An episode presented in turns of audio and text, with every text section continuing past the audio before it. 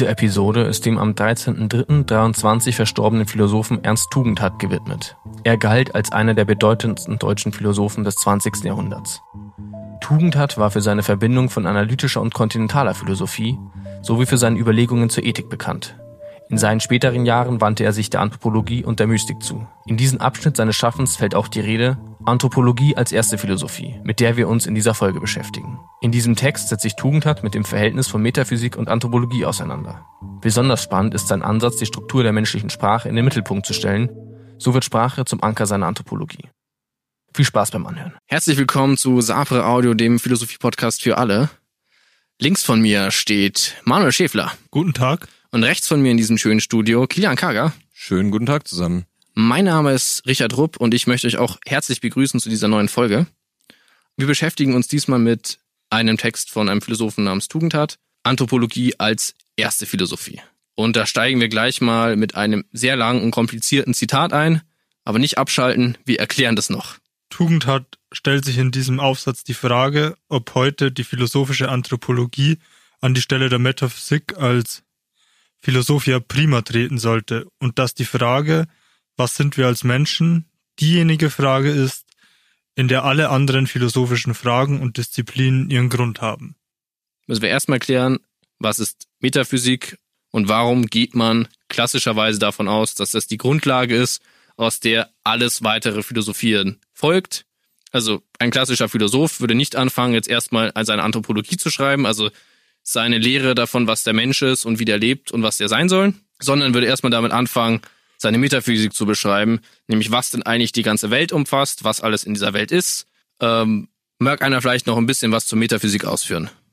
Metaphysik stellt sich im Wesentlichen die Frage, wie die Welt beschaffen ist, alles was über unsere empirischen Erkenntnisse hinausgeht, versucht Metaphysik ein System zu bauen, das äh, die Welt in sich aufhebt, sodass man zu einer Theorie kommt, äh, in der man versucht, alle Disziplinen äh, der Naturwissenschaften und anderen Wissenschaften einzubetten. Also was ich da nochmal betonen möchte, weil du es auch gerade schon so schön gesagt hast, es geht halt im Wesentlichen auch einfach über das hinaus, was man irgendwie in der klassischen Physik irgendwie macht oder in empirischen Wissenschaften, nämlich so anzuschauen, ah, ich kann hier ein Experiment machen und das bestätigt mir dann, dass äh, es sowas wie eine Schwerkraft gibt oder ich kann sowas wie eine Schwerkraft annehmen, sondern wirklich auch die Letztzusammenhänge, die dann vielleicht nicht erklärbar sind, wie woher kommt sowas wie Bewusstsein oder gibt es einen Gott? All diese Sachen sind dann halt dann Themen, die Metaphysik auch versucht irgendwie zu beantworten.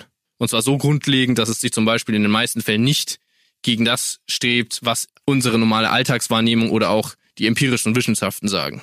Oder viele Metaphysik hätten zumindest den Anspruch. So. Und da würde man jetzt erstmal behaupten, gut, das ist schon irgendwie grundlegend. Also irgendwie sind ja die Menschen in dieser Welt drinnen. Und das ist ja erstmal relativ klarer Ansatz, warum das dann zumindest in der klassischen Sichtweise dann erstmal die Grundlage auch aus allen weiteren Philosophierens ist. Ne? Aus der Welt folgen dann die anderen Fragen auch mit. Ja, es scheint ja erstmal recht naheliegend zu sein, zu klären, was es denn überhaupt gibt in der Realität und wovon wir Menschen ja auch ein Teil sind. Und dann anzufangen, was ist jetzt der Mensch als ein Teil von dem allem, was irgendwie die Totalität der Wirklichkeit darstellt. Und so hat man es ja auch lange gemacht und Tugend hat, würde eben sagen, es ist an der Zeit, dass wir das ändern und dass wir eine andere Ausgangsfrage wählen.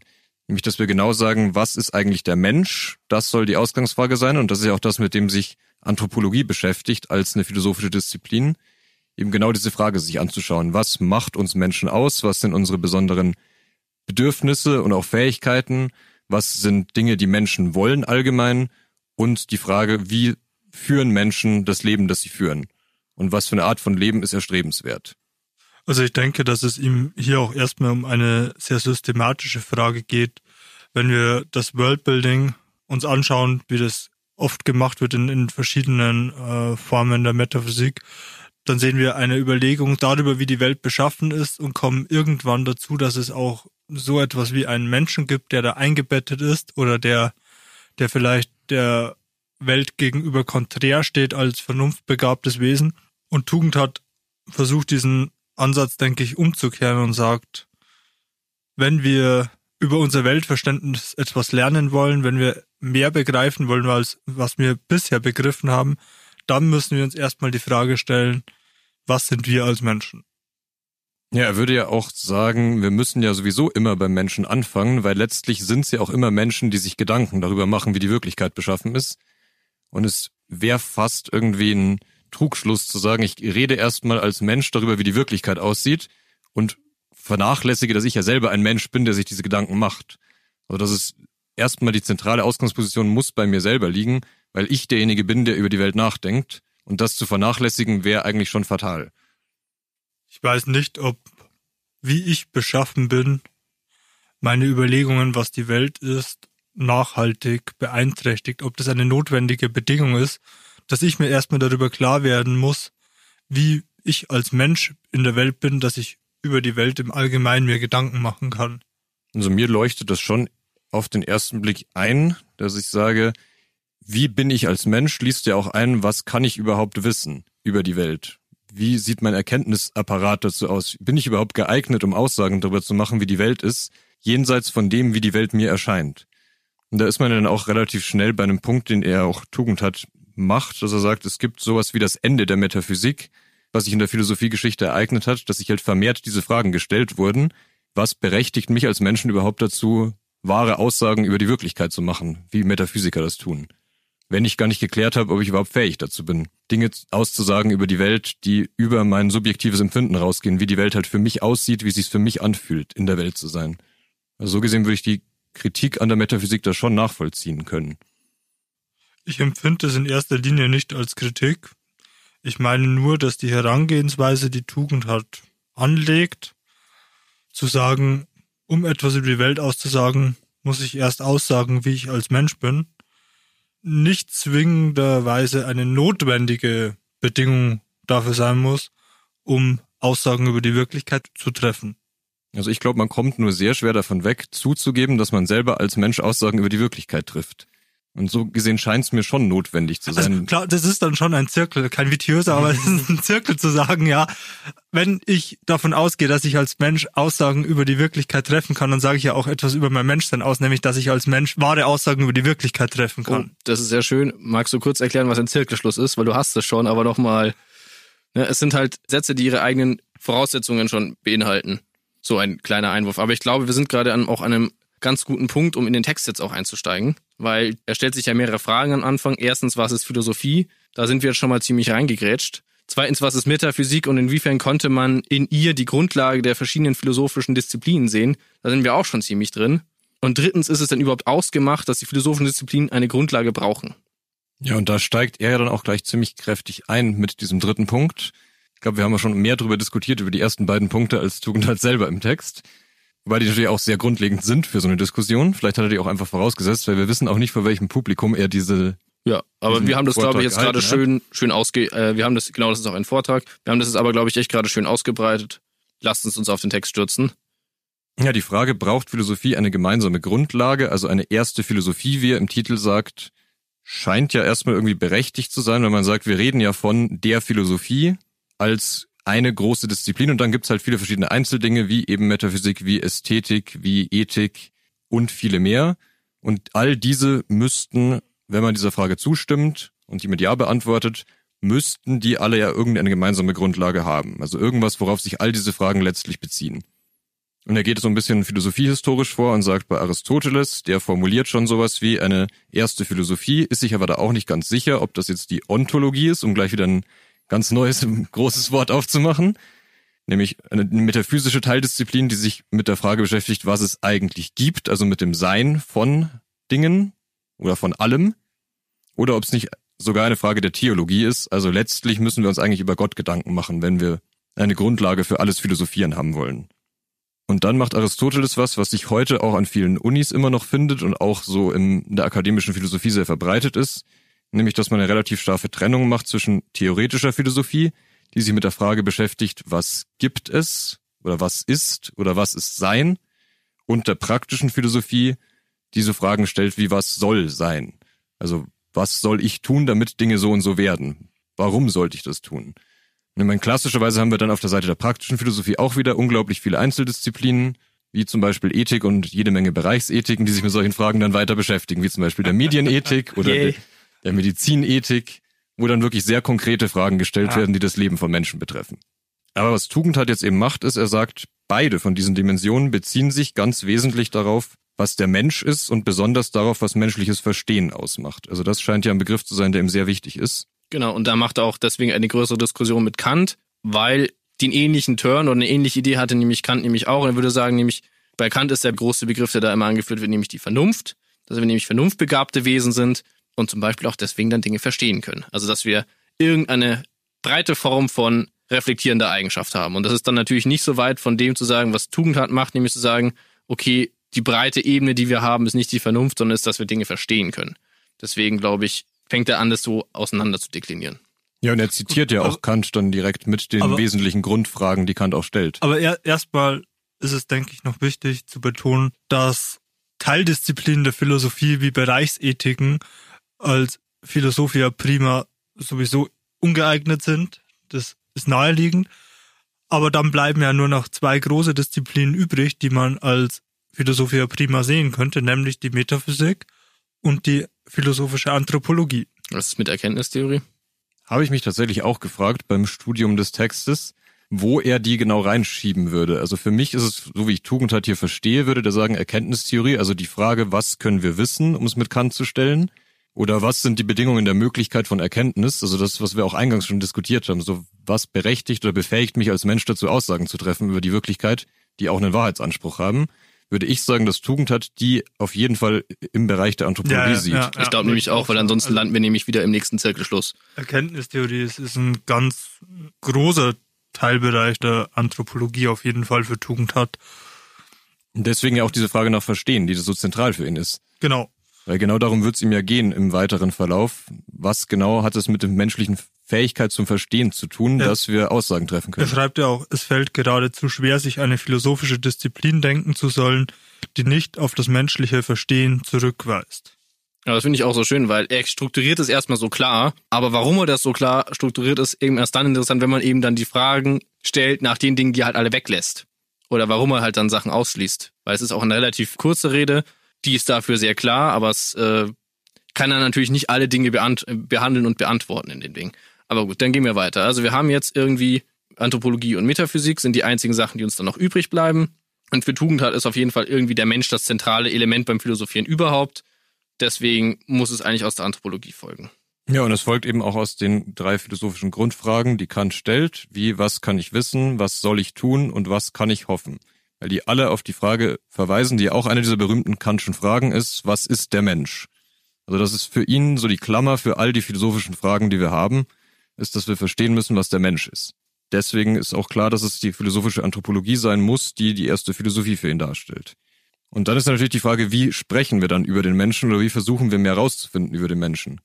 Kann uns das gelingen auf einer objektiven Ebene, dass wir uns einfach anschauen, wie sehen Menschen aus, wie verhalten sich Menschen, das beobachten und dann irgendwie, wie es eine empirische Wissenschaft machen würde, sagen, wir stellen jetzt gewisse Thesen auf und die überprüfen wir, indem wir einfach Menschen beobachten und das alles schön so aus der dritten Person Perspektive machen. Und dann kommen wir zu einer klaren Beschreibung, was der Mensch ist. Klingt für mich jetzt erstmal schlüssig, weil dann wäre eigentlich alles gelöst. Da kann ich nämlich einfach meine Bullet Points aufmachen. Der Mensch ist äh, ein soziales Wesen. Der Mensch hat bestimmte Bedürfnisse, Liebe, Sachen, die er braucht, um sich zu erhalten, physische Sachen, also Nahrung. Das ist doch eigentlich super, das ist doch super angenehm. Jetzt, jetzt trifft es aber dummerweise nicht auf alle Menschen immer zu, nicht? Gut. Dann sage ich halt, ich bin Empiriker, Ausnahmen bestätigen die Regeln. Die fünf Mönche, die halt in einer Abgeschiedenheit leben, sind natürlich dann immer noch Menschen, die sind halt dann Freaks. Das widerlegt jetzt nicht meine große breite These. Ja, die Frage ist viel eher, würde ich sagen, trifft es auch wirklich, trifft es auch wirklich auf die Fragen zu, die wir uns stellen. Also hilft es uns irgendwas, den Menschen so zu verstehen. Und er würde ja sagen, es gibt schon Bereiche, wo so eine objektive Betrachtung des Menschen sinnvoll ist. Und ja auch die letzte Frage von Kant, was ist der Mensch, ist ja nicht gestellt wie die anderen Fragen. Was kann ich wissen? Was soll ich tun? Man könnte ja auch schreiben, was bin ich? als Frage. Ja, ja, genau. Das, das tut mega ja, interessant. Tut ja, Warum ja, nicht? Genau, das tut ja Kant nicht und das würde ja auch Tugendhat sagen, zu Recht tut er das nicht. Weil wir ja versuchen in der Anthropologie, wenn wir die als philosophische Disziplin nehmen, auch einen gewissen Allgemeinheitsanspruch zu haben. Also ich kann es weder ganz subjektiv machen und sagen, ich als Mensch erlebe mich so, dass ich diese und jene Fähigkeiten habe und deswegen verstehe ich die Welt so und so. Das würde nicht ausreichen, um philosophische Anthropologie zu betreiben. Und genauso wenig wird es aber ausreichen, das komplett objektiv zu machen und zu sagen, so wie wir Menschen erforscht haben, wissen wir, dass sie so und so denken. Sondern würde sagen, die Wahrheit muss da irgendwo dazwischen liegen. Oder diese beiden Bereiche müssen sich verbinden, wenn man von philosophischer Anthropologie als Wissenschaft sprechen will. Und dann als erster Philosophie. Jetzt meine ich aber, dass die Antworten auf die ersten drei Fragen je nach Individuum unterschiedlich sein können. Was kann ich wissen? Gibt Leute, die können mehr wissen als ich. Gibt Leute, die können weniger wissen als ich, ja. Ähm, was soll ich tun, ist immer auf meine konkrete Lebenssituation äh, nur zu beantworten. Es gibt keine Lebensformel, nach der sich jedes Leben richten soll. Und genauso was kann ich hoffen, ist eine Frage, die sehr persönlich beantwortet werden muss. Was ist der Mensch? Aber scheint auf den ersten Blick eine objektive Frage zu sein. Ja, aber läuft man da nicht wieder genau in dieses selbe Problem, das wir schon bei der Metaphysik hatten, dass ich als Mensch, der ich ja immer noch bin, als Individuum keine objektiven Aussagen treffen kann darüber, was der Mensch ist. Zumindest nicht ohne Voraussetzungen. Klar, das scheint mir auch das große Problem einer Philosophia prima zu sein. Die Voraussetzungen, die man dafür treffen muss, um eine Disziplin als erste Philosophie zu kennzeichnen, sind, sind schon wieder aus, aus eigenen Disziplinen der Philosophie entnommen. Ja, Tugendhats Antwort wäre ja, dass wir dann eine Mittelposition finden müssen oder eben so eine Synthese aus dieser subjektiven ersten Personenperspektive, die ich ja nie ganz verlassen kann, und dieser objektiven Perspektive, die eigentlich gar nicht wirklich existiert. Und dass wir sagen, wir müssen uns auf so eine, auf der zweiten Personenperspektive treffen, also auf der Ebene von wir. Und er sagt, wir können diese Fragen ja umformulieren, die Kant stellt. Was können wir wissen? Oder eben, wie sind wir als Menschen oder was sind wir als Menschen? Und er würde sagen, wenn wir uns da treffen, auf diesem Boden, dann können wir nicht im allerallgemeinsten Sinn objektiv reden, aber wir können ein gewisses Maß an Allgemeinheit erreichen. Weil wir über etwas reden, was wir wo wir selber noch teilhaben, nämlich ich bin ein Mensch und ich kann über uns als Menschen reden, in so einem weiten, relativ allgemeinen Sinn. Ich meine, das ist jetzt das, was er von Kant nimmt. Ne, das sagt er, okay, wenn ich mich von Kant inspirieren lasse und das auf ein Wir formuliere und mich dann auch noch diesen Vernunftbegriff irgendwie durch eine Idee von Verstehen ersetze, das ist den einen Teil, den ich nehme, und der andere Teil, den er dann sich holt, ist ja bei Platon. Das ist dann nämlich das, was in der klassischen Anthropologie wirklich diese Idee des guten Lebens ist. Ja, wichtig ist, glaube ich, noch zu sagen, dass dieses Wir schon auch wirklich ein relativ weites Wir ist. Also wirklich dieses Wir als Menschen, das, das Kant hat und das man auch in der antiken Philosophie findet. Dass er eben nicht nur sagt, wir als Münchner oder wir als westlich geprägte, im weitestgehend irgendwie christlich aufgewachsene Männer oder sowas, sondern dass es halt wirklich um dieses ganz weite Wir geht. Wir als Menschen, so im Sinne der Spezies, könnte man eigentlich sagen. Ja, ja. Weil das ist halt, vielleicht kommen wir da später nochmal auch drauf, aber das ist ja auch dann wieder irgendwie gefährlich, wenn er gerade sagt, ich möchte aber eigentlich nicht eben diese empirische Ebene haben. Also ich möchte eigentlich nicht eben, dass wir als Menschen so beantworten, wie dann schaue ich mir halt an, was wir machen, sondern er sagte dann, ich möchte schon irgendwie von diesen Denkstrukturen her erklären. Also es ist ja schon leicht missverständlich dann auch. Ich weiß nicht, ob es direkt missverständlich ist, sondern es ist ja, es wird ja sehr klar, warum er sich auf bestimmte Aspekte dann irgendwie fokussiert. Er sagt, wenn ich uns alle als Menschen anschaue, dann ist seine Behauptung, dass es charakteristisch für uns alle ist, dass wir Dinge verstehen können. Und dieses Verstehen ist für ihn eben etwas, was auch nie nur rein subjektiv ist, sondern was auch immer intersubjektiv ist, also auf mhm. einer zweiten Personenebene funktioniert. Ich erkenne irgendwas und verstehe was und kann das aber anderen Leuten auch vermitteln. Und dann können die das auch verstehen. Also ein Austausch zwischen zwei Subjekten zum Beispiel. Ne? Du kannst mir erklären, dass der Manu laut hustet, ohne dass ich dabei gewesen sein muss. Ja, und er sagt eben, dieses Verstehen ist eben absolut charakteristisch für uns als Menschen. Und wir sind darauf ausgerichtet, dass wir das irgendwie schrittweise immer besser hinkriegen und da auch ganz neue Möglichkeiten haben, die jetzt andere Arten in der Natur nicht haben. Die vielleicht auch irgendwie ganz basal irgendwie sagen können, die bewegen sich irgendwie in der Natur und die sind auch zu planvollem gerichteten Handeln fähig, aber ihnen fehlt vielleicht diese Ebene von Verstehen, die den Menschen für Tugendhat jetzt auszeichnet. Wobei er sich da selber ins Bein schießt, nicht wenn er auf Seite 36, glaube ich, relativ zu Beginn des Textes auf jeden Fall sagt, dass wir uns ja nicht in eine andere Spezies hineinversetzen können, sondern wir sie nur von außen beschreiben können. Das heißt, er weiß ja erstmal nicht, ob andere Spezies nicht auch diese Potenzial zu verstehen haben. Ja, dem würde ich zustimmen, dass er da eigentlich nicht wirklich die Handhabe hat, solche Aussagen zu treffen. Aber er würde ja auch sagen, in diesem besonderen Fall, dass wir Menschen sind, die über menschliches Verstehen reden, haben wir natürlich auch einen privilegierten Zugang dazu. Dass wir irgendwie sagen können, wir vollziehen das die ganze Zeit, diese Fähigkeit. mit uns selber und mit anderen Menschen und können deswegen im Rahmen dieses Wirs irgendwie sagen, charakteristisch für uns Menschen ist es auf jeden Fall, dass wir das machen. Und ich meine, da wollte ich jetzt schon die ganze Zeit drauf hinaus, aber bei Platon klaut er ja auch noch. Nämlich würde er sagen, die allgemeinste Frage, die sich alle Menschen irgendwie auf einer basalen Ebene stellen, ist die Frage, wie ist es gut zu leben? Ja, das ist erstmal ein bisschen äh, interessant, wie er da hinkommt. Also er würde sagen, wir haben dieses Phänomen, dass Menschen Dinge verstehen können und das hat eine bestimmte Struktur. Und über diese Struktur müssen wir irgendwie herausfinden und die hat jetzt für Tugend hat und so wie er Platon liest, auch für Platon, eben die Grundlage, dass wir sagen, alle Menschen, das ist auch wieder eine sehr verallgemeinerbare Aussage, ist, alle Menschen wollen auf eine bestimmte oder wie auch immer geartete Weise ein gutes Leben haben und stellen sich diese Frage, wie kann ich das erreichen, dass ich ein gutes Leben habe. Da würde er sagen, das können wir als gemeinsamen Nenner irgendwie annehmen und das ist verbunden eben mit Fragen wie, wie soll man dann konkret leben oder wie ist es gut zu leben. Und dabei würde er sagen, dieses Sollen oder dieses Gut, das muss überhaupt nicht näher bestimmt sein, sondern das ist eher so Framework. Wir nehmen an, das ist etwas, was alle Menschen wollen. Und wie das dann inhaltlich konkret gefüllt ist, das kann man sich dann von Fall zu Fall anschauen. Oder auch von Kultur zu Kultur. Oder auch das. Da merkt man dann auch schon, da wird er dann einfach auch sehr, sehr breit. Ne, weil er hat ja irgendwie, wenn jetzt auf der einen Seite irgendwie die Gefahr ist, dass man sagt, okay, ich komme in so einen totalen Empirismus rein und dann ist irgendwie eh alles dasselbe. Oder das ist einfach keine Möglichkeit, das richtig gut zu beschreiben. Ist auf der anderen Seite die Sache, dass du dann so eine Begründungsstruktur hast und dann sagen kannst, aber es gibt jetzt irgendwie gar nichts mehr Allgemeines. Und eigentlich ist jeder Mensch einfach so in seiner eigenen Kultur gefangen, dass es da irgendwie auch keinen reflexiven Ausbruch gibt. Ich glaube, einen ganz harten reflexiven Ausbruch ist auch nicht das, was Tugend hat ansteht. Also er würde nicht irgendwie behaupten, du kannst jetzt irgendwie in eine andere Kultur gehen da dich dreimal umgucken und dann hast du sie im letzten begriffen. Da würde er wahrscheinlich sagen, das ist vielleicht im allerletzten nicht ganz möglich, aber dass man sich dem zumindest annähern kann. Ne? Dass wir da nicht irgendwie einen Haufen vereinzelte menschliche Kulturen am Ende des Tages haben, sondern dass es auch zwischen denen irgendwie bindende Elemente gibt, nur dass die eben sich das anders ausformulieren. Aber da kann man schon vorwerfen, jetzt wird's aber sehr breit. Wirst du überhaupt noch dem Anspruch gerecht, mit dem du da am Anfang reingegangen bist? Also ich denke, er muss das so breit machen, weil er eben diesen Allgemeinheitsanspruch hat. Und er sagt ja auch die Frage nach dem guten Leben oder wie es ist, gut zu leben, die ist auch deswegen so eine geeignete und auch treffende Frage, weil die eben auch Charakteristiken aufweist, die dieses generelle menschliche Verstehen immer hat, das wir schon allen Menschen zuschreiben. Weil er eben sagt, das ist etwas, das man auch in Frage stellen kann. Alles, was ich verstehe, kann ich selber in Frage stellen und das können auch andere in Frage stellen. Und so kann man eben auch in Frage stellen, wie konkret Leute das realisieren, dass sie gut leben oder dass sie ein gutes Leben haben wollen. Und das ist ja was, was er grundsätzlich für etwas hält, was die Struktur von menschlichem Verstehen auszeichnet. Eben dieses reflexive Moment. Ich sage, ich erkenne hier was, aber ich kann das auch in Frage stellen. Das muss nicht so sein. Und genauso können wir eben auch in Frage stellen. Nee, stopp, das sagt er, glaube ich, nicht.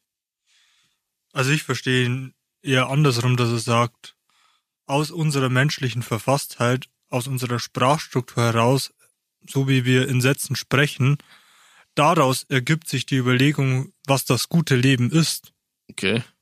Das sehe ich nicht, wie sich das daraus ergeben soll, aber. Aber dann lass mit dem Manu doch mal sein äh, Tugendharts-Argument mit der Sprachstruktur irgendwie ein bisschen ausführen. Naja, also erstmal kann ich zitieren aus dem Text.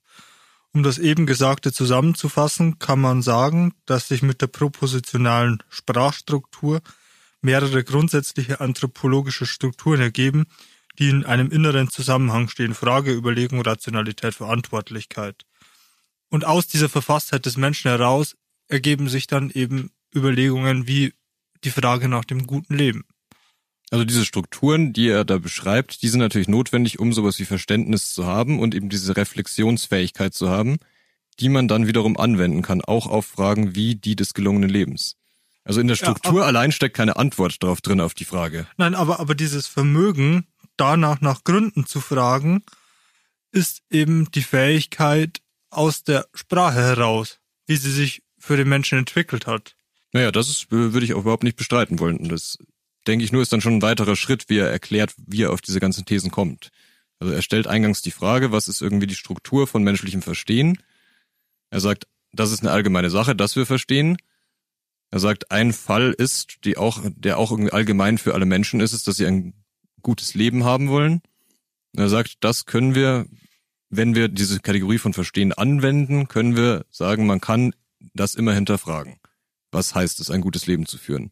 Und dann geht er in den nächsten Schritt, wo er eben sagt, genau wie du es jetzt ausgeführt hast oder angedeutet hast, wie funktioniert dieses Verstehen überhaupt? Also so hätte ich ihn jetzt gelesen. Ja, aber das menschliche Verstehen ist ja die Grundlage für die Philosophia prima. Also wenn wir uns die Frage des Textes anschauen, dann fragt er sich ja immer noch, was ist das Verhältnis von Metaphysik und Anthropologie? Und er fragt sich ja, welche der beiden Disziplinen ist geeignet, um eine Philosophia prima zu sein. Und dann zeigt er doch ganz knapp und kurz auf, dass sich im Wesentlichen beide Teildisziplinen die Frage nach dem menschlichen Verstehen stellen. Allerdings ist die Frage nach dem menschlichen Verstehen die Grundfrage der Metaphysik, wenn man sie als Ontologie begreift, wie er schreibt. Und in der Anthropologie wäre die Grundfrage nicht die Frage nach dem menschlichen Verstehen, sondern die Frage nach dem guten Leben. Ja, das würde ich auch so sehen, dass er sagt, wenn wir irgendwie sagen, die Grundfrage nach Verstehen ist die wesentliche Frage, die wir klären müssen auf ganz basalster Ebene, dann führt uns das in den Bereich der Anthropologie, weil es darum geht, wie verstehen Menschen etwas? Oder was ist der Mensch? Jemand, der versteht. Oder was sind wir Menschen? Wir verstehen. Und deswegen kann man sagen, wenn wir schon in der Anthropologie sind, dann wenden wir uns der Grundfrage der Anthropologie zu, nämlich wie ist es gut zu leben? Weil Platon das so macht, zum Beispiel. Genau. Ich bin jetzt nur über dieses, auf dieses reflektive Moment und dieses äh, Hinterfragen kommen geraten, weil Richie ja schon äh, angefangen hat mit verschiedenen Kulturen und wie wir die dann, äh, wie wir über die reden können. Aber das ist vielleicht auch ein Vorgriff, den wir sicher wieder einholen werden, diese Frage.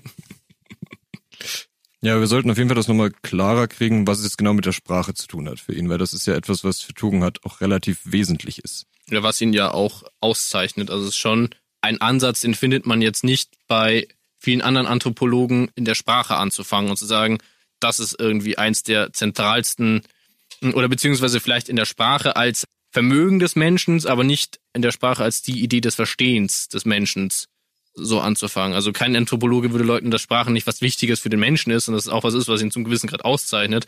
Aber Tugendhat schiebt es ja schon ganz bestimmt in den Fokus und sagt, das ist eigentlich das zentrale Moment, das uns eben überhaupt ermöglicht, erst die weiterbohrenden Fragen zu stellen. Also wie funktioniert das ein Argument genau? Naja, er sagt, Sprache hat eine bestimmte Struktur und das ist für ihn eine prädikative bzw. eine propositionale Struktur. Das heißt was? Das heißt, ich kann mich mit den Sätzen, die ich irgendwie formuliere, auf Dinge beziehen. Und das sind Dinge, die nicht notwendigerweise so vor mir liegen müssen, sondern das sind auch Dinge, die vielleicht noch nicht existieren oder gar nicht existieren. Also ich bin nicht so darauf festgelegt, dass ich nur komplett in der Situation lebe und mich auf Sachen beziehe, die direkt vor mir sind, sondern dass ich sagen kann, und da würde er wieder sagen, es ist eine absolute Bedingung für uns Menschen, Mensch zu sein und zu verstehen. Ich kann auch Sätze formulieren, die sich auf Dinge beziehen, die ja vielleicht gar nicht existieren. Einhörner können fliegen. Oder ich möchte mit dir irgendwie diese und jene Beziehung eingehen. Denn die mhm. Beziehung existiert ja noch gar nicht. Aber ich kann drüber sprechen und deswegen mit dir sprechen. Und so ist es überhaupt möglich, dass wir irgendeine Form von Zusammenleben führen. Genau. Ist auch wieder wichtig, warum man dann auf diese zweite Person-Idee halt auch so reingeht, ne? Weil das halt in diesem Sprechen dann oder in dieser Sprache, die ermöglicht uns, diese Ebene einzugehen zusammen. Ne, das ist dieses starke Wir, das man dann auch erst formulieren kann. Ja, dann würde er eben weitergehen und sagen, dass es erstmal ermöglicht uns das Beziehungen einzugehen, aber dann ermöglicht es uns auch, dass wir Dinge in Zweifel ziehen, dass wir tatsächlich anfangen zu denken. Also wir stellen uns Dinge vor, die jetzt gerade nicht da sind und machen irgendwelche Mutmaßungen darüber und können die aber auch wieder bezweifeln. Dann sagen, habe ich das wirklich verstanden? Habe ich das richtig verstanden? Kann das eben auf der zweiten Ebene mit anderen Leuten abklären, die mir da auch irgendwie einen Rat dabei geben können oder ich kann mit Leuten diskutieren. Und er würde eben sagen, das entsteht, Zitat, das, was wir denken nennen. Und wenn man denkt, kann man selbst, was man denkt, in Zweifel ziehen.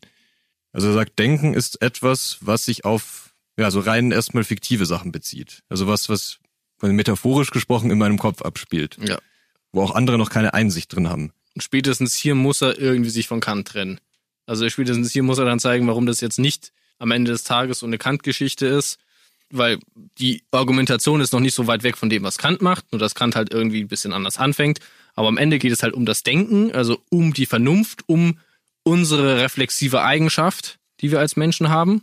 Und die wird dann als Begründung dafür genommen, dass Anthropologie das zentrale Element ist. Es geht also irgendwie um das menschliche Denken und Verstehen und eine ganz andere, schwerwiegende Konzeption davon sich darüber Gedanken zu machen oder dieses Argument aufzubauen, ist die kantianische.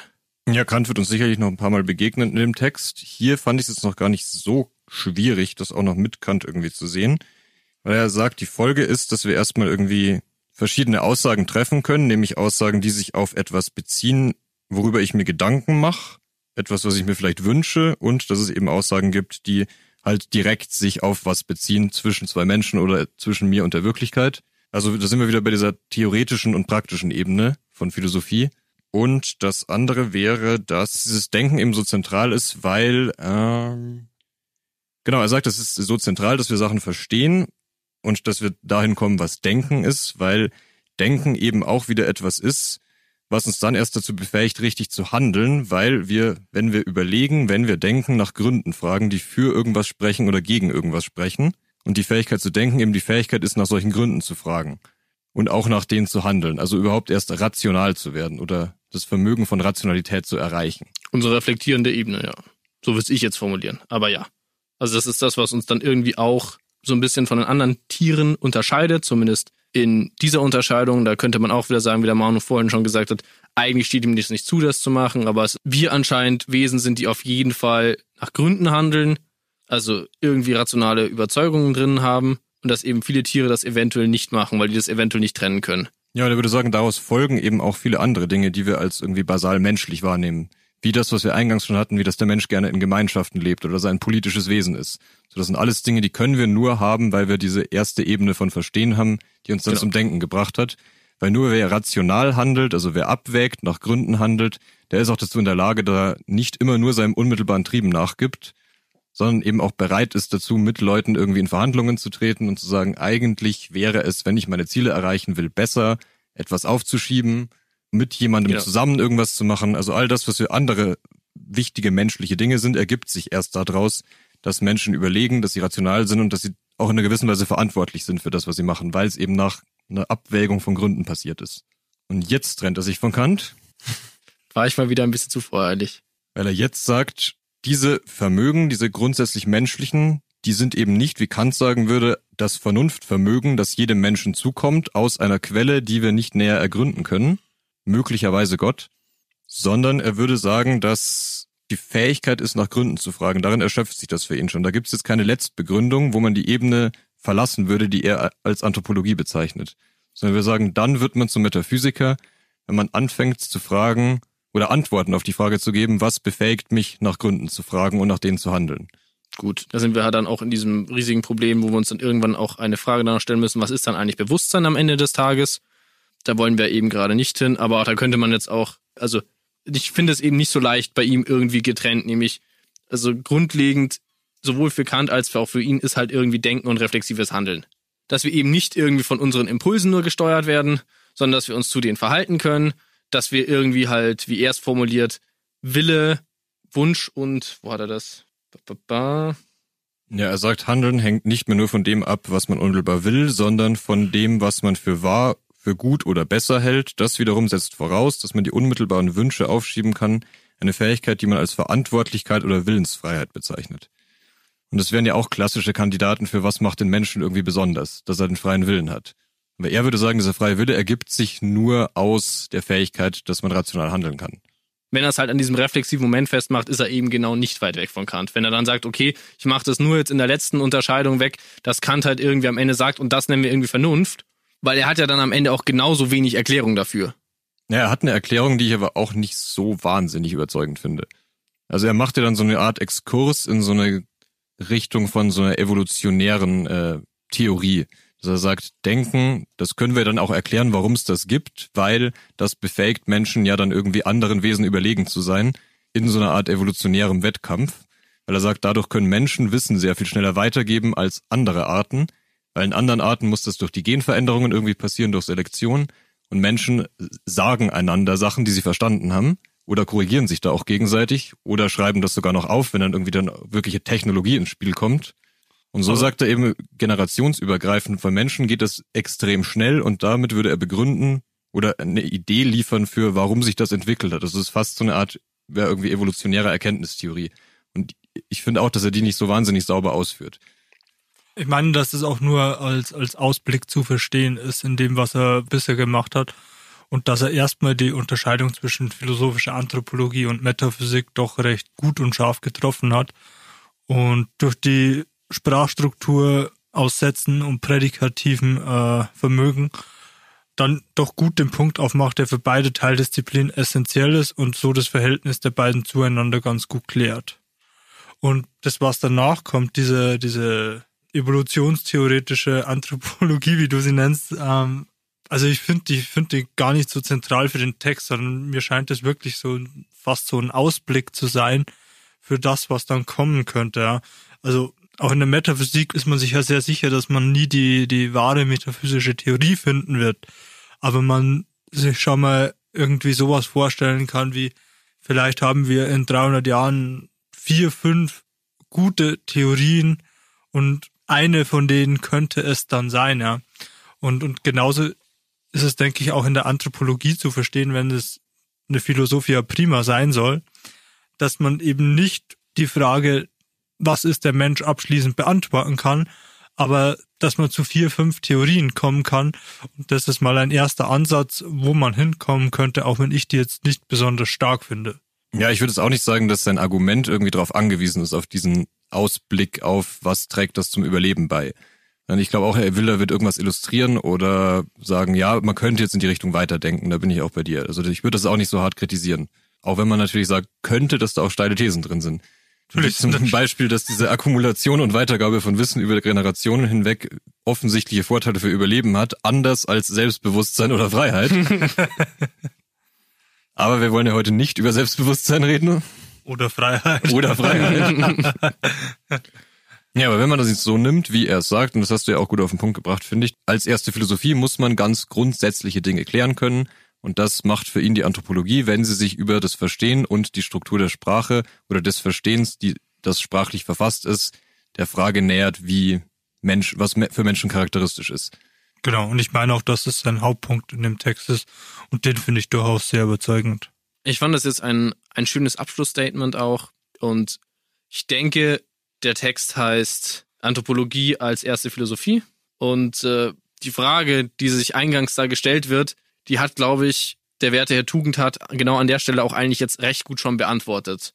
Für Leute, die noch weiter im Text interessiert sind, es geht dann noch weiter über Traditionen, also was mache ich irgendwie mit verschiedenen Kulturen, geht das überhaupt? Was mache ich mit äh, dem Traditionsbegriff, also woher nimmt man denn überhaupt, was denn das Gute jetzt ländlich sein soll? weil nur weil Dinge eben gut sind oder weil wir sie, weil wir das alle wollen, das ist ja noch ein total leerer Begriff. Also wie füllen wir den? Und das diskutiert er dann noch weiter aus. Wir an der Stelle würden jetzt aber dann auch Schluss machen. Vielen Dank fürs Zuhören. Ich hoffe, ihr schaltet auch das nächste Mal wieder ein. Ciao.